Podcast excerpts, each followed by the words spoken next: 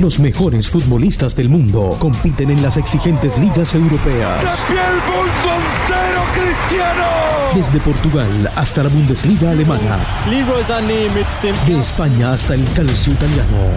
De Francia a la Premier League de Inglaterra. Daniel Solano, Oscar Imitola, Pedro Yepes, Andrés Galindo y Jacobo Carrascal.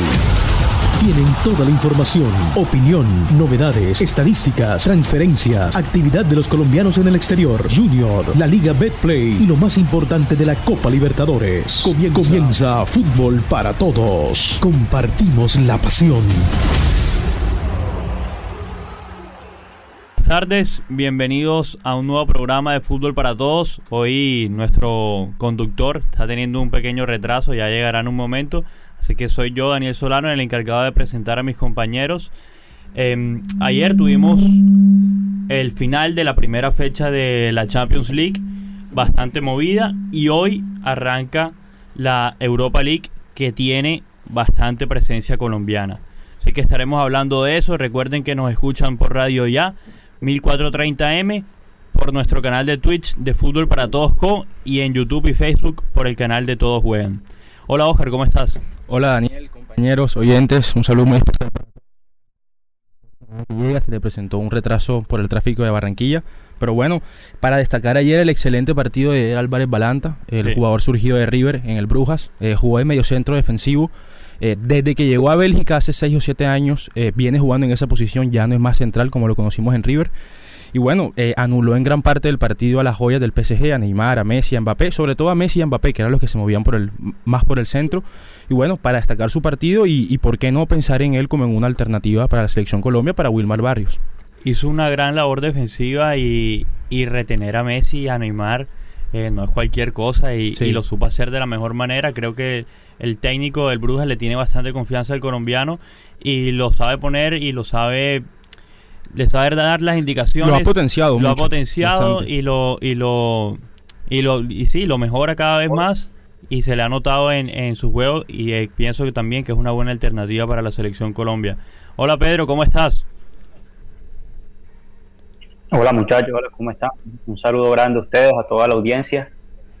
Pues bueno, estamos aquí después de una, una semana de Champions bastante, bastante entretenida, con bastantes partidos importantes y bueno, bastante presencia colombiana también, muchos jugadores destacados de cara a lo que puede ser esta, esta jornada eliminatoria que se viene. Y bueno, vamos a estar hablando un poco de eso, de los más destacados y de lo que más nos llamó la atención. Hola Andrés, ¿cómo vas?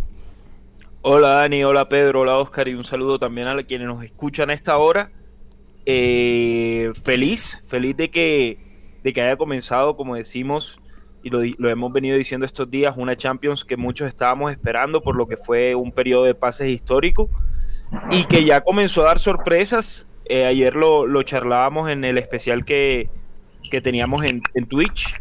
Eh, siento que pasa también por una, por una, un fenómeno del fútbol que viene surgiendo hace varios años que es como la equiparación o digamos que, muchos equipos se pueden igualar eh, por planteamientos tácticos, por conocimientos técnicos, también por los entrenamientos, cada vez son mucho más parejos y yo creo que a eso se deben las sorpresas que hemos, que hemos venido teniendo, el empate de Brujas con el PSG, eh, la derrota del Manchester United contra el Young Boys, que en el papel son equipos mucho menores, pero que ya en la cancha es a otro precio.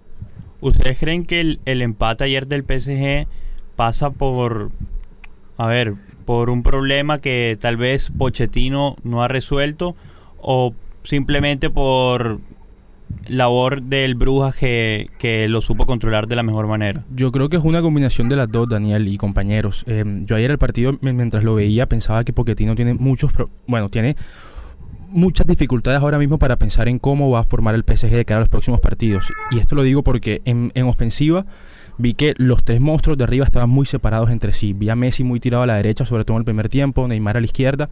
Y como que veía que, no surgía esa, conexión que hizo tan grande el Barcelona en el 2015 entre ellos dos. Y en la parte defensiva también creo que como esos tres jugadores, ni Messi, ni Neymar, ni Mbappé, te dan un apoyo en, defensiva a ninguno de los tres. O sea que tú a ninguno puedes, puedes pedirles ese compromiso defensivo, pero ellos están para otra cosa.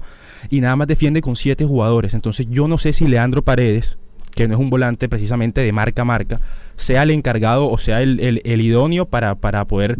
Em, eh, para poder tener esa buena transición defensiva y no más bien un, un volante más de marca que sea de marca en serio porque, porque, como te digo, yo vi ayer el equipo muy partido, lo vi muy, muy, muy distanciado en, las líneas, entonces creo que, que, tiene muchos problemas todavía Poquetino para definir cuál va a ser el 11 del PSG. Andrés. Yo creo que estoy de acuerdo con Oscar, creo que es una combinación de las dos, una buena labor de Brujas, pero también hay que tener en cuenta que fue apenas el primer partido del tridente Messi, Neymar, Mbappé, es la primera vez que juegan juntos. Creo que Pochettino tiene una labor importante que es este equipo no puede tener dificultades eh, a menos de que esté jugando con una defensa muy digamos muy compacta o muy completa o contra un equipo estelar que son pocos los las plantillas que tienen una mejor nómina que el PSG si es que alguno la tiene entonces yo creo que tiene que engranar mejor a los tres de adelante estoy de acuerdo con Oscar, creo que en el mediocampo tiene que resolver un par de, inconvenientes que se le van a presentar a lo largo de la temporada, ya que por, por muy convencidos de la idea de juego que puedan estar los jugadores, Messi, Neymar y Mbappé no suelen hacer recorridos largos en defensa. Y, creo que, por ahí pasa, pasa, digamos, esa responsabilidad que tiene Pochettino ahora de destacar, que, también lo he venido diciendo. Eh, el PSG ha formado buenos jugadores en, en los años que, los ha tomado jóvenes, sobre todo no estoy hablando por supuesto de los tres monstruos delante, pero sí vi un buen partido lateral izquierdo, Diallo, que resuelve muy bien, un jugador muy completo, que es bastante interesante para ver, que muchos le criticaban al PSG que no se había reforzado en ese rubro, yo creo que tiene un buen jugador por ahí. Y sí, hay que, yo creo que apenas es el primer partido, ¿no? O sea, también creo que puede pasar por eso con calma. Eh, puede pasar por, muy buenos que sean los jugadores, nunca habían jugado juntos y, va a ser un proceso de adaptación que afortunadamente tienen como el colchón de que están en la, en la liga francesa, donde de los, de los 19 rivales que te tocan, apenas 5 son difíciles, el resto son bastante accesibles. Entonces creo que, que va a ser cuestión de tiempo. Y también el City está en el mismo grupo de, perdón, el PC está en el mismo grupo del City. Entonces vamos a tener un partido estelar y yo sí quiero ver la propuesta del PSG en ese partido. claro, yo, yo también yo también siento que hay algo en lo que tiene que trabajar Pochettino y es sobre todo en esa banda en esa banda derecha que yo creo que cuando ataca se ve muy bien porque Hakimi es un jugador que cuando va al ataque va muy bien pero como Messi no le da ese apoyo a veces y el mediocampo como estaban hablando muchos jugadores tampoco en el caso de Paredes en el primer tiempo no no apoyaba mucho ahí tampoco en esa zona. Era una zona del campo donde el Bruja se sentía libre y casi todas sus llegadas fueron por ahí. Entonces, esa es una, una situación que sobre todo el entrenador tiene que ir revisando porque esos partidos que nombran ustedes contra el Manchester City, sobre todo, que va a ser donde uno vamos a ver al equipo, el Manchester suele atacar mucho por esas bandas y si el PSG no está tan claro, puede ser que sea distinto el resultado del de ayer. Precisamente ese es el próximo partido PSG contra el Manchester City en París. Será en dos semanas, así que tendrán dos juegos previos en la Ligue 1 para prepararse para ese partido. Me imagino que lo harán los tres de arriba de titular y así se irán acomodando. Ayer Pochettino en la rueda de prensa después del partido pidió tranquilidad y tiempo para trabajar con Mbappé, Neymar y Messi. Eh, que no es fácil tampoco juntar a, a tres jugadores tan importantes y tan determinantes. Pero bueno, yo pienso que es un problema, si se le puede llamar problema, porque creo que todos los técnicos quisieran tener ese problema. No, claro, y es de lo que es de lo que hablábamos incluso en este programa cuando se confirmó la, llegada de Messi y que Mbappé se iba a quedar. Eh, ya con, con tantas individualidades te aseguras tener em, opciones, distintas opciones para cambiar un partido, para ser superior a tu rival, pero todavía no tienes consolidado un equipo. Entonces, yo creo que hay, que, ir, hay que ir precisamente con calma, escuchar lo que dice Pochettino, darle el tiempo prudente para que pueda desarrollar su idea y, después sí ya entrar a, jugar al PSG, pero por un partido me parece que es un poquito prematuro decir que, los tres de arriba no pueden jugar juntos o que, o que está muy desbalanceado. Hay que ir con calma, me parece. Y, y es interesante, va a ser muy interesante ver ese partido de PSG Manchester City, porque, a ver, más allá de que todavía no esté engranado este PSG, podemos decir con seguridad que tiene, ah, de los tres atacantes que tiene, muy posiblemente los tres estén, o mejor dicho, los tres están entre los mejores 5 o 10 mejores jugadores del mundo. Sí. Eh, va a ser un reto muy interesante para el Manchester City, que si bien ayer ganó, le encajaron tres goles. Y no sé si vieron la, repetición o, vieron el partido, fueron tres goles donde hay una claro, errores defensivos importantes. Se abre la defensa, sí. Claro, en Kunku llega solo a los tres goles, o sea, no tiene ningún defensa por delante que lo bloquee. Y más allá de que muchos ponderan a Rubén Díaz como uno de los mejores centrales del mundo, eh, yo creo que el City tiene unos problemas defensivos muy, muy importantes, además de que no tiene nueve, pero bueno, creo que la falta de goleador no le hace falta si, si marca de a seis por partido como, como lo hizo ayer. Eh, ayer el City jugó con un solo mediocampista defensivo, que fue Rodri. De resto, todos eran atacantes, Kevin De Bruyne, Bernardo Silva, Marés, Ferran Torres y Jack Grealish. Pienso que también va por ahí y no creo que contra el PSG vaya a jugar de la misma manera. Yo, por lo contrario, creo que conociendo a Guardiola y, su pensamiento, creo que eh, también va a seguir contra el PSG, aunque sepa que es un equipo eh, parejo con, el de él, va, a salir a atacar y va a salir casi con la misma formación. Es, un tipo que no cambia dependiendo del rival. Y otra cosa que yo quiero mencionar y que vi ayer en el partido del PSG con, con el Brujas, es que tienen tanto poderío ofensivo, tienen tantos recursos adelante que en cualquier momento te pueden hacer un gol. Si bien ayer el Brujas fue superior en, en muchos tramos del partido, porque ese fue el partido que yo más vi, sentí que eh, cuando se alcanzaban a conectar los tres de arriba con la llegada de Ander Herrera, de, de, en cualquier momento te, podía hacer un gol y por eso creo que es un serio candidato todavía a ganar la Champions y a, figurar entre los primeros puestos. Oh, sí, así es, así es. igual el PSG tiene que tener cuidado con el Leipzig, porque ayer el Leipzig, el partido terminó 6 a 3, pero hubo un momento en que estaban muy parejos y el Leipzig no, es que se lo haya complicado mucho al City, porque el City siempre fue arriba en el marcador, pero hubo un momento que el partido iba 4-3. Claro, todo 4-3, incluso el 4-3 congenia con la expulsión de Angeliño. Claro. Que lateral izquierdo, que, de hecho, como dato curioso, salió aplaudido del, estadio del Manchester. Recordemos que jugó, estuvo seis años eh, siendo ficha del Manchester y, y salió aplaudido pero yo creo que sí, y creo que el Leipzig, la verdad, es un proyecto deportivo muy interesante. Recordemos, llegó a una semifinal de Champions hace apenas dos años, eh, logrando un hito histórico con Julian Nagelsmann, que hoy es el entrenador del Bayern, y es un equipo muy, muy interesante que hay que ver y que hay que tenerle cuidado porque si algo nos ha demostrado la Champions, sobre todo esta edición y esta fecha, eh, nos deja claro que por más allá de que el grupo sea complicado, todos los equipos quieren competir, todos los equipos quieren proponer algo, todos los equipos quieren atacar, quieren sacar buenos resultados. Lo vimos ayer en, con el Porto visitando al Atlético Madrid, por ejemplo. Sí. Acaba de llegar acá nuestro conductor. Doctor, mucho tráfico. mucho tráfico en la ciudad. Así que le doy el paso. Yo, solo voy a decir dos cosas. y lo dijo que ustedes ya llevan el, el programa bastante bien. Manchester United en abril está peleando y el Sheriff, como mínimo, va a Europa League. Si no se mete. Ya le ganó al supuesto rival directo que es el Shakhtar. ese, es el rival, por la Europa League. Claro. Presencia colombiana. Buen mediodía, compañeros. Disculpen. Muy ¿ah? buen mediodía. Profesor, siga usted conduciendo, que usted es el que mejor lo sabe hacer.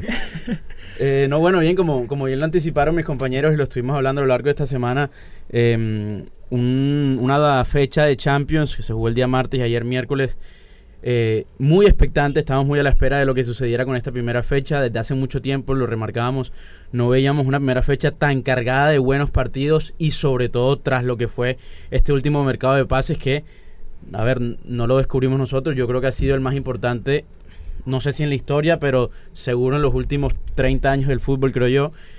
Em, y bueno, estaremos a la expectativa de lo que suceda dentro de 15 días que nuevamente nos va a tocar a, pantalla compartida. Sí.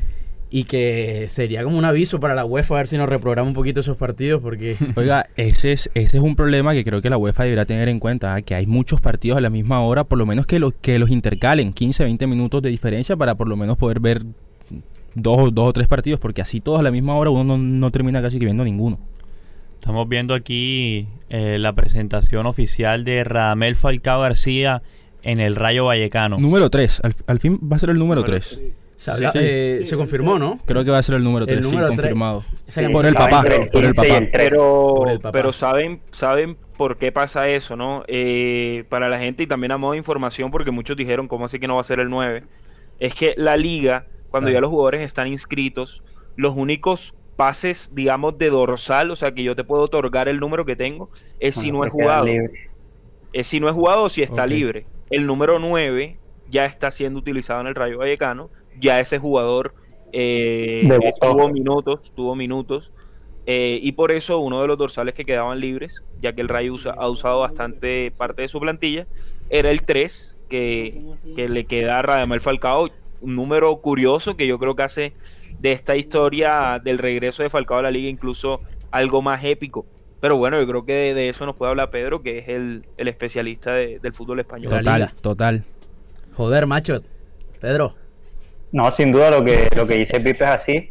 Mucha gente se preguntaba en las redes porque se decía por qué entre el 3 y el 15 eran las únicas opciones del número de, de Falcao y era porque los, eran los únicos números que quedaban libres y disponibles en, el Rayo y que aún no habían, no habían debutado. Entonces, lamentablemente, vamos a, estar viendo a Falcao jugando con el 3, que creo que es rarísimo, por más que un número no, no te dice nada, pero igual es raro un jugador que siempre ha estado con el 9, verlo ahora con el número 3 va a ser, va a ser ruido. Debutaría eh, este sábado a las 7 de la mañana, bien tempranito, eh, de local frente al Getafe, el clásico madrileño. ¿Cómo va el Rayo en estas primeras fechas? Va de décimo. el Rayo va de décimo, correcto, sí. Está en la, mitad de la tabla, cuatro puntos en cuatro partidos. Tan mal no va. Bueno, para las, para las aspiraciones del Rayo, Vallecano, pues está en una posición cómoda, está peleando descenso. Las aspiraciones del Rayo Vallecano creo que son, o por lo menos cuando llegaron, ascendieron, porque acaban de ascender, es mantenerse en la liga una temporada más. Sí, claro. Ahora, con estos fichajes que han hecho, que fue un buen mercado para mí. A mí me parece que tuvo un buen mercado. Y además el Rayo que tiene una afición muy especial de la clase obrera de Madrid. Muy fiel. Ese es el, origen de, su afición. y en Vallecas también un estadio bastante mítico. Vallecas. Eh, creo que lo hace, ese estadio para todos. Visitarlo es complicado. Claro. Y en FIFA también es complicado con ese, la cámara rara, pero bueno. Eh, oigan, y mm, ya que, que, bueno, ustedes estuvieron tocando el tema del Paris Saint Germain, tocamos ahora un poco del United. en Liverpool ganó tres goles por dos, condición de local frente al Milan. Sobre todo el primer tiempo fue un eh, gran partido. Em, el Milan 100% efectivo, contundente. El Liverpool que genera muchísimo. Más que, el, que la temporada pasada y es algo para destacar que está, está generando más. Podría convertir más, sí. pero yo creo que también claramente es un equipo para ponerle la fichita y tener en cuenta. Ayer hizo falta Van Dyke, no fue titular eh, por decisión técnica, estaba en el banco de suplentes, le quiso dar la oportunidad a Joe Gómez para que acompañara a Matip, quien es el que regularmente lo está haciendo junto a Van Dyke, y pienso que eso le costó le costó los dos goles del Milan. Pienso que ahí hubo un error en la parte defensiva cuando, cuando el Milan... Marcaron muy mal. Sí. Sobre todo el segundo gol, Matip marcó muy mal en el segundo Marcaron gol. Marcaron mal y... A ver, yo pienso que si hubiese estado Van Dyke el, el, partido hubiese sido más, más fácil para el Liverpool. Sin embargo, el Liverpool le dio un paseo ayer al Milan.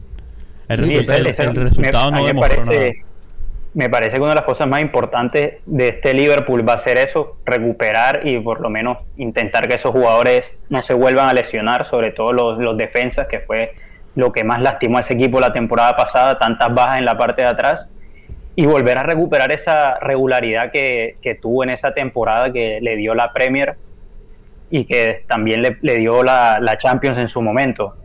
Eso fue lo que más destacó ese líder porque era muy regular, muy parecido a lo que era el a lo que viene siendo el City de Guardiola últimamente, que siempre gana, no da por perdido ningún partido contra ningún rival.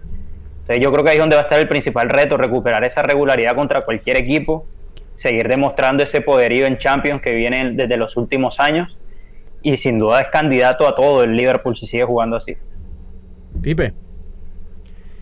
Yo siento que el Liverpool no tuvo un buen mercado de fichajes. Siento que para ser un equipo tan grande y que creo que debe tener la aspiración de ganar o la Premier o la Champions esta temporada, creo que su plantilla sigue siendo bastante corta y limitada. Y creo que pasa también por el hecho de que se han, digamos, creo que ya están insistiendo más de la cuenta en el tridente ofensivo sin una variante más. Creo que Diego Goyota fue una gran incorporación y creo que fue de lo más destacado de la temporada pasada de Liverpool. Pero sí siento que falta otro jugador, una nueva variante en ataque, que nunca pudo ser Shakiri, por ejemplo, que, nunca pudo destacar lo suficiente. Entonces, yo sí creo que, que a Liverpool le hizo falta eso en el mercado de pases, pero no tengo ninguna duda que tiene una gran plantilla todavía eh, más allá de perder a Vainaldum, por ejemplo, pero sigue teniendo una, una muy buena plantilla, sigue teniendo un increíble técnico que propone muy buenos partidos y que creo que va a ser uno de los animadores más importantes de la, de la fase de grupos y del torneo, por supuesto. yo creo que Liverpool, eh, su, sus mejores fichajes fue retener a, a sus grandes jugadores como Salah, como Van Dijk, como Henderson, esos para mí fueron sus mejores fichajes. Que, que sí, puede que le falte alguien. A, ver, no reemplazaron a Winaldum. Ahí sí, error por parte de la dirigencia del Liverpool. Pero mantuvo prácticamente que todo el equipo. Y es el equipo que viene trabajando desde hace 3, 4 años. Y eso, eso termina siendo como si fuese un fichaje. Porque se te va un jugador clave y, y te toca reemplazarlo por otro. Y lo que hizo el Liverpool fue mantenerlos. A día de hoy, Daniel, tú que sigues más e, ese equipo, eh, el tridente de ataque es Salah, Jota y Mané, ¿verdad? Firmino perdió el puesto con Jota. Lo rotan. Lo rotan. Depende del eh, partido. Depende del partido, pero está siendo más titular Diego Jota que, que, Firmino. Igual Firmino entra casi, casi que siempre Igual yo, yo pienso, pienso muy similar a Andrés y siento también que no es que estén desgastados los tres de adelante, pero sí siento que les falta todavía una, una variante ofensiva más como, como para meterle más presión a, esos dos, a Salah y a Mané, sobre todo a Mané, que creo que ha venido bajando el nivel en, las últimas temporadas. Entonces creo que ahí también quedaron, se, quedó un poquito corto el equipo sin, sin traer a más nadie arriba. Y es que, es que no tiene que tampoco ser una superestrella. Sí, sí, no, no, yo, siento que, pasa, por el lado. No, no, de que, de que el jugador que puede entrar potencialmente por Mané, por Salah o por el delantero que juegue tenga un nombre o un nivel, digamos, importante, que no se, tanto, no se note tanto la ausencia. Y creo que ese fue el acierto de traer a Diogo Goyota, que no se notó que no estaba jugando Firmino, sino que Diogo Goyota también tiene la capacidad futbolística de aportar y creo que le faltan un par de jugadores de ese tipo al Liverpool. Revulsivos.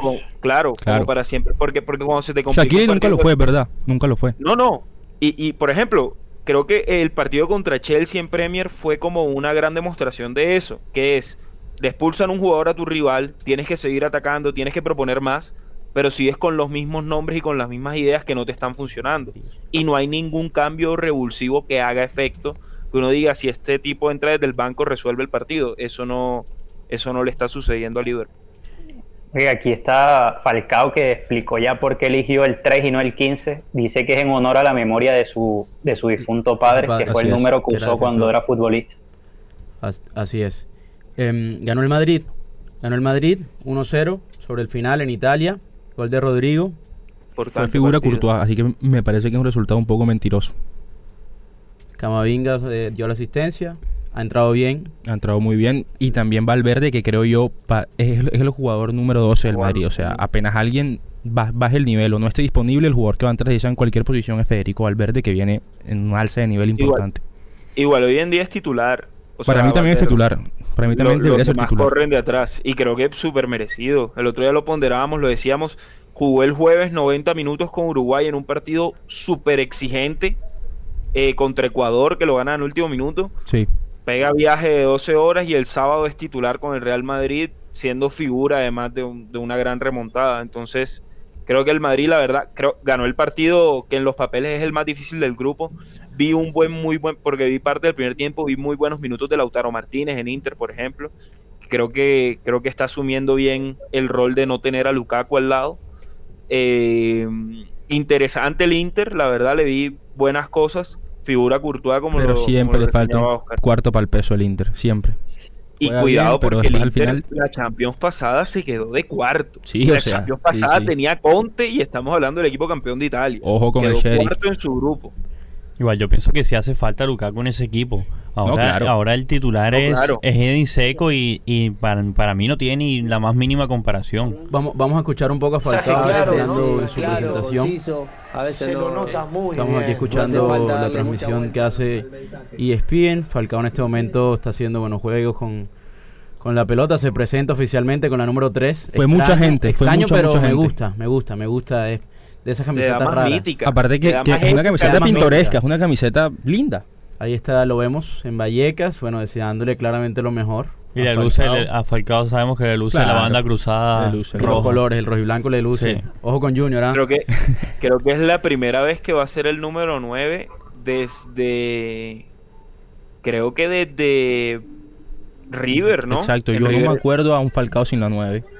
En el Chelsea era, la 9, era el nueve, ¿no? Eh, sí, en el, sí. Era 9. en el United también fue el 9. Vamos a ver si, en el alcanzamos a escucharlo un poco. Y en Atlético. En Me parece que ya quedará después para el día de mañana escuchar las declaraciones de Falcao. Los pitos, esto no es para Falcao, es para el presidente porque hay un conflicto latente, hay unos problemas con las eh, entradas. Y hay fútbol también en Europa, eh, Conference League sin mucho redoblante y más importante la Europa League, que ya se están jugando partidos y que hay más partidos después a partir de las 2 de la tarde. No sé si alguno tiene, eh, repasamos los partidos que están jugando en este momento. Eh, hablando de colombianos, hoy... Claro que les quiero contar. Este, primero quiero, quiero agradecerle al, presidente Raúl por, por confiar en mí, por traerme a a todas las personas que hicieron esto posible. Desde el primer momento que, Mario Suárez eh, eh, me, transmitió lo que era el sentimiento del rayo. Eh, estuve muy emocionado por venir y lo que acaba de hacer es una muestra de liderazgo.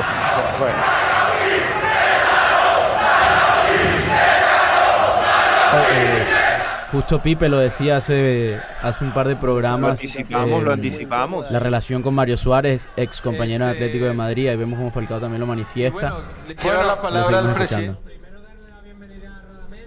Palabra del presidente. Siendo muy duro la afición del sí, sí, presidente. Como decía. le aplauden a Falcao y le sirvan al presidente. Vamos a repasar. Eh, hay, hay jugadores colombianos, ¿no? Ahora en esta fecha de Europa League. Sí, te los nombro rápidamente. Eh, Santos Borré jugará con el Frankfurt. Estará jugando contra el Fenerbahce. Alfredo Morelos estará en el ataque del Rangers. Y en el Genk. En el Genk hay tres jugadores colombianos. Carlos Cuesta, John Lucumí y Daniel Muñoz. Pipe, te escucho.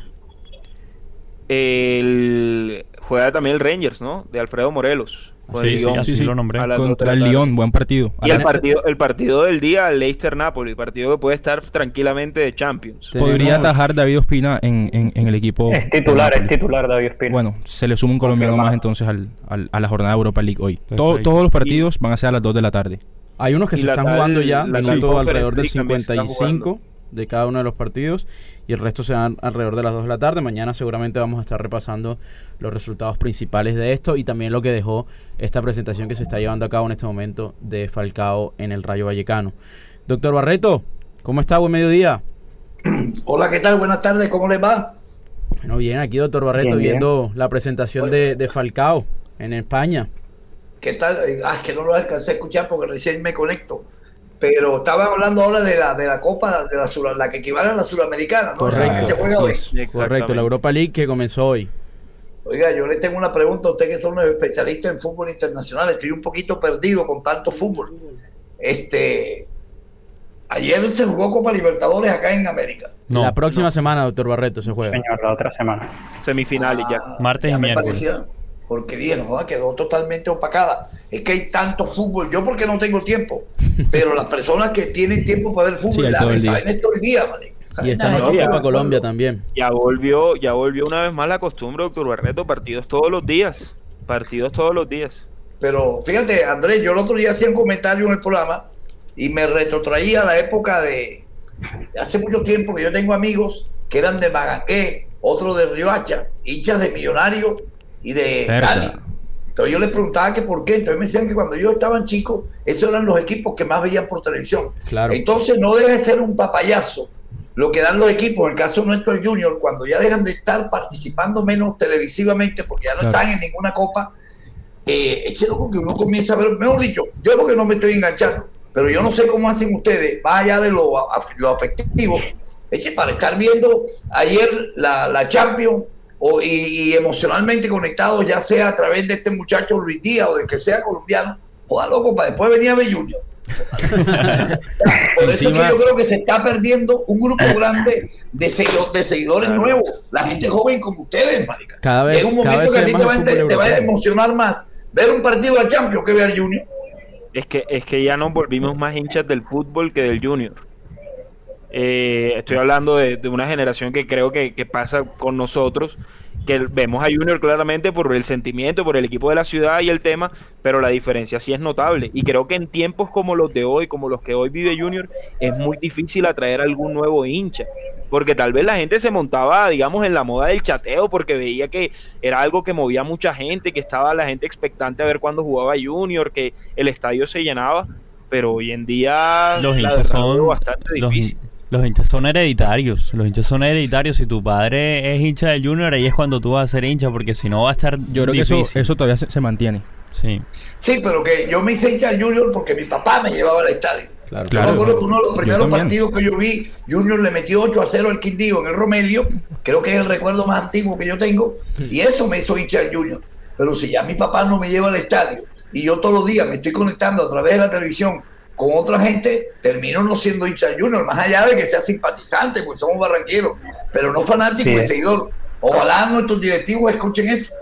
Bueno, los dejo para que ustedes puedan terminar el programa y ya entrar todos en otro. Les mando un abrazo. Abrazo grande, doctor Barreto.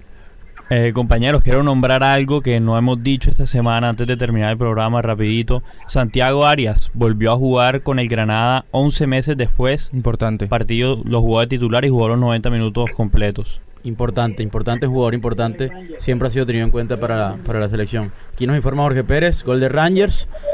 Y juega Rangers. sí, sí. Morelos.